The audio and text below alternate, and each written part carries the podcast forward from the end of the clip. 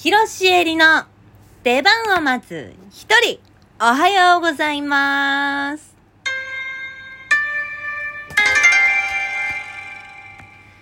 インスタントラーメンを茹でるときに、麺はほぐさない派、広しえりでーす。これは、おじゅげからいただいたまるまるクエスチョンなんですけど、これさ、インスタントラーメンを茹でるときに、麺はほぐす派？ほぐす、ほぐ、ほぐ、ほぐ、ほぐさない派？鍋の中でほぐさない方が美味しいと聞いて、驚愕のほぐしがちおじゅげですって来てたんだけど、みんな知ってる？インスタントラーメンって、えっと、だいたい3分ぐらい茹でてくださいみたいな。3分ぐらいでいいですよみたいな感じで書いてあるじゃない。2分。そのままでいいんだって。すごくない ?2 分もう入れたら入れっぱ。で、最後のいその1分で、こうさ、あの、鍋の大きさとか深さにもよるけどさ、あの、あんまりさ、上まで水かぶらないじゃん、インスタントラーメンの時って。で、私いつもインスタントラーメン鍋で作る時もちょっとお水少なめにして作るんですけど、2分間そのまま入れて、で、最後の1分でひっくり返したら、もう勝手にこのグツグツ沸騰するやつでほぐれるの。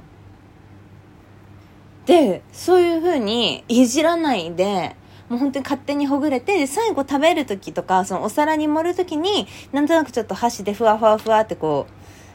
四角をほぐすぐらいの感じふわふわってやるぐらいで、もういいみたいな。で、なんでかというと、その、あんまり箸でいじったりとか、最初の方からほぐしすぎちゃったりとかすると、あれなんだって。その麺のでんぷんみたいなでんぷん質がどんどんどんどんこう崩れちゃってドロドロになっちゃうんだってで麺もなんかどんどんどんどんその麺のさ側が剥がれてくからこう美味しいところが逃げ出しちゃうんだってでもそうやってなんかそれをねすごい前小学生ぐらいの時にテレビで見てで小学校の夏休みはもう毎日インスタントラーメン作って食べるのがすごい好きだったからいつもこうやってね小小学生だからさその触ってることがかっこいいみたいなその菜箸持ってる自分がかっこいいと思ってるからさもうとにかくいろんなこうぐちゃぐちゃぐちゃで触ったわけ。でも別にその時も美味しいなと思って食べてたんだけどそのテレビでなるべく触らないで作ると美味しいって見てそれで本当に触らないで作ってみたの。2分そのまんま。1分でひっくり返して最後にちょっとだけほぐして終わり。それで食べたらマジでめちゃくちゃ美味しくて。麺がねプルプルになるの。なんでかわかんないけど。本当に本当にすごいからこれでみんな食べてほしい。マジで。全然違う。超美味しい。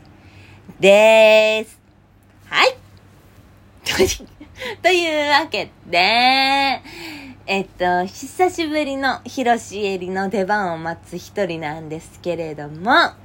藤谷莉子ちゃんがね、この、うんと、2回分かな？今週2回分ね、担当してくれてました。莉子ちゃんありがとう！そして、莉子ちゃん！莉子ちゃんって、誕生日おめでとう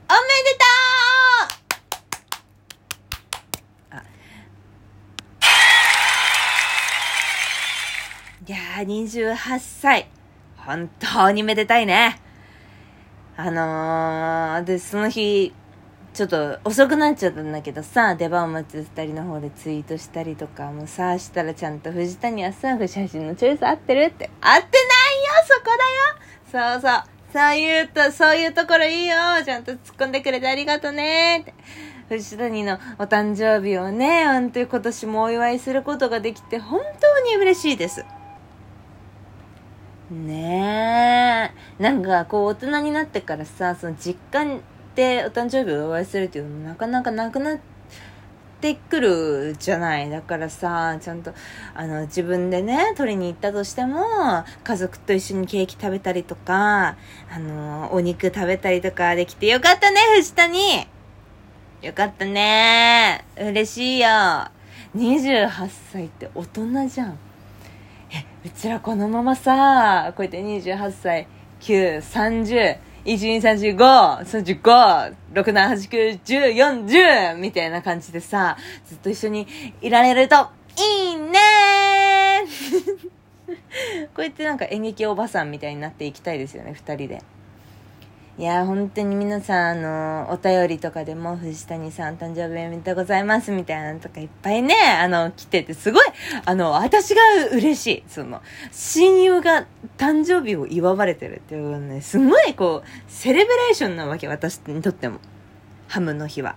ねえだから藤谷ちゃんがちゃんとお誕生日を迎えられて今年も私28歳って年も非常にあの恵まれて楽しく充実した健康で充実した一年になることを祈っております本当に藤谷と誕生日おめでとうであれですねあの先週のライブ配信でさあの決めた2人で交換ノートしようっていうのもちゃんとね意外とちゃんと2人で続いてますんで、ちょっと皆さんこれはね、見られる日を楽しみにしててください。藤谷の交換ノートすんごいいいよ。私のもそれなりにいいけど、やっぱ藤谷の交換ノートはね、なんかね、いいですよ。ちょっと大雑把な感じが 出てますね。そのすごい手が込んでる時と、全く手が込んでない時があるから、最高ですね。彼女のいいところですよね。はい。そんな感じです。藤谷お誕生日おめでとう ちょっと多分話すこと決めてなかったみたいな感じになっちゃったけど、そんなことはなくて、ちゃんと決めてんの。私ね、デビューしたことがあるんです。それは、曲げわっぱ。曲げわっぱ弁当箱デビューしました。ご存知？みんな曲げわっぱ。曲げわっぱ。曲げわっぱって何すごいいい言葉。曲げわっぱでね、デビューしました。なんでかっていうと、そのお弁当、私さ、その、稽古の時、集中稽古とか、その稽古の時間が長くなってくると、お昼ご飯とかね、その、食べ物が必要になってくる時もあるわけですよ。でも、こう、コンビニでご飯買うのも好きなんだけど、でもあんまり続くと、なんか、何食べてるのか分かんなくなってきちゃうし、その、いつも同じ、だ、だからこそ同じものばっかり選んじゃって、あ、これ、これでいいや、とかつうこれ、これにしよう、みたいな感じで選んじゃうから、だから、お弁当をね、持ってくことが結構あるわけです。で、私ね、お弁当のね、作るのがすごい好きなの。楽しくて。で、今回、その、私、あの、高校生の時から使ってるお弁当箱とかもお家に何個もあるんだけど、でもずっと、その、インスタとかでさ、曲げわっぱのお弁当の、こう写真とかが結構流れてくるたんびに、やっぱこうプラスチックの弁当箱ももちろんそのね、ポップで可愛かったりとか美味しそうなんだけど、この曲げわっぱって、いいぜ。これ和の心、いや、騒ぐと思って、私の中の和が、騒ぐ、和人騒ぐってなったから、曲げわっぱを買ってみたの。あの、漆塗りのやつ。白引きじゃない方の曲げわっぱを買ってみました。で、いろいろサイズがあって、700ml ぐらいの、ちょ、ちょっと中くらいのやつにしたのかな大きいのもあったんだけど、ちっちゃいのもあったけど、ご飯、こう、すごい曲げわっぱって深いから、ご飯を満杯まで詰めたら700、すげえこう、大、大量にお腹いっぱい満腹に食べれるんだけど、この、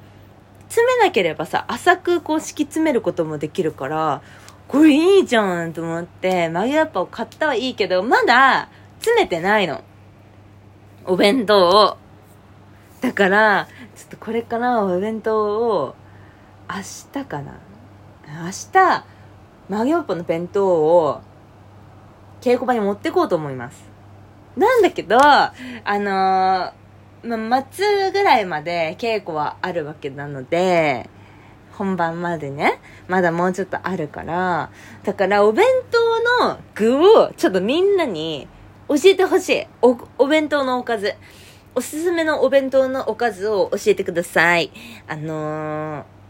これいいよとか、これ簡単で美味しいよとか、あと、こういうの入れるといいよって、私ね、あの、悩みがあって、そのトマトがね、食べられないから、プチトマトってさ、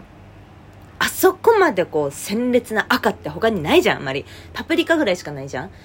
で、いつもそのお弁当箱に黄色と緑と茶色はあるんだけど、赤がどうしてもちょっと補えなくてですね、その、タコさんウインナーかパプリカの一点張りになっちゃうんで、ちょっとね、その色味的にも、鮮やかで、そしてなんか美味しくて簡単で、みたいなおすすめのお弁当のおかずがあったら皆さんぜひともあのお便りの方で送ってください。お願いします。ちょっとお弁当の写真できたらみんな、あの、送る、送、送、送らないや。個人的に送ります。あの、ツイッターにね、アップしようかと思うんで見てください。というわけで、えっと、今月の末ですね。えー、ロリエ下北沢の駅前でやる祭り2023夏、やる祭りか、2023夏が始まりますので、ぜひとも皆さん、あのー、こちら足を運びいただければと思います。みんなが教えてくれたお弁当のおかずでできた体で舞台に立とうと思いますので、ぜひ皆さん、応援のほどよろしくお願いいたします。で、あの、応援プロジェクトっていうのも今やってて、あのーアンダー25のチケットが安かったり、ロリアは高校生無料だったりとかするのね。それね、赤字なのに頑張ってるのはなんでかというと、その未来の演劇人にこう演劇を継承したいみたいな、その繋げたいみたいな思いで、ロリエさん頑張ってて、私も、その昔すごいその安いチケットに助かったことがあったので、あの、そういう経験がある方、そしてこの、そういう、そういう気持ちいいねって思った方は、ぜひともね、この応援プロジェクトの方もよろしくお願いします。次回ライブ配信は、えー、8月の9日水曜日明日です。というわけで、広ロシエリの出番を待つ一人、お疲れ様でした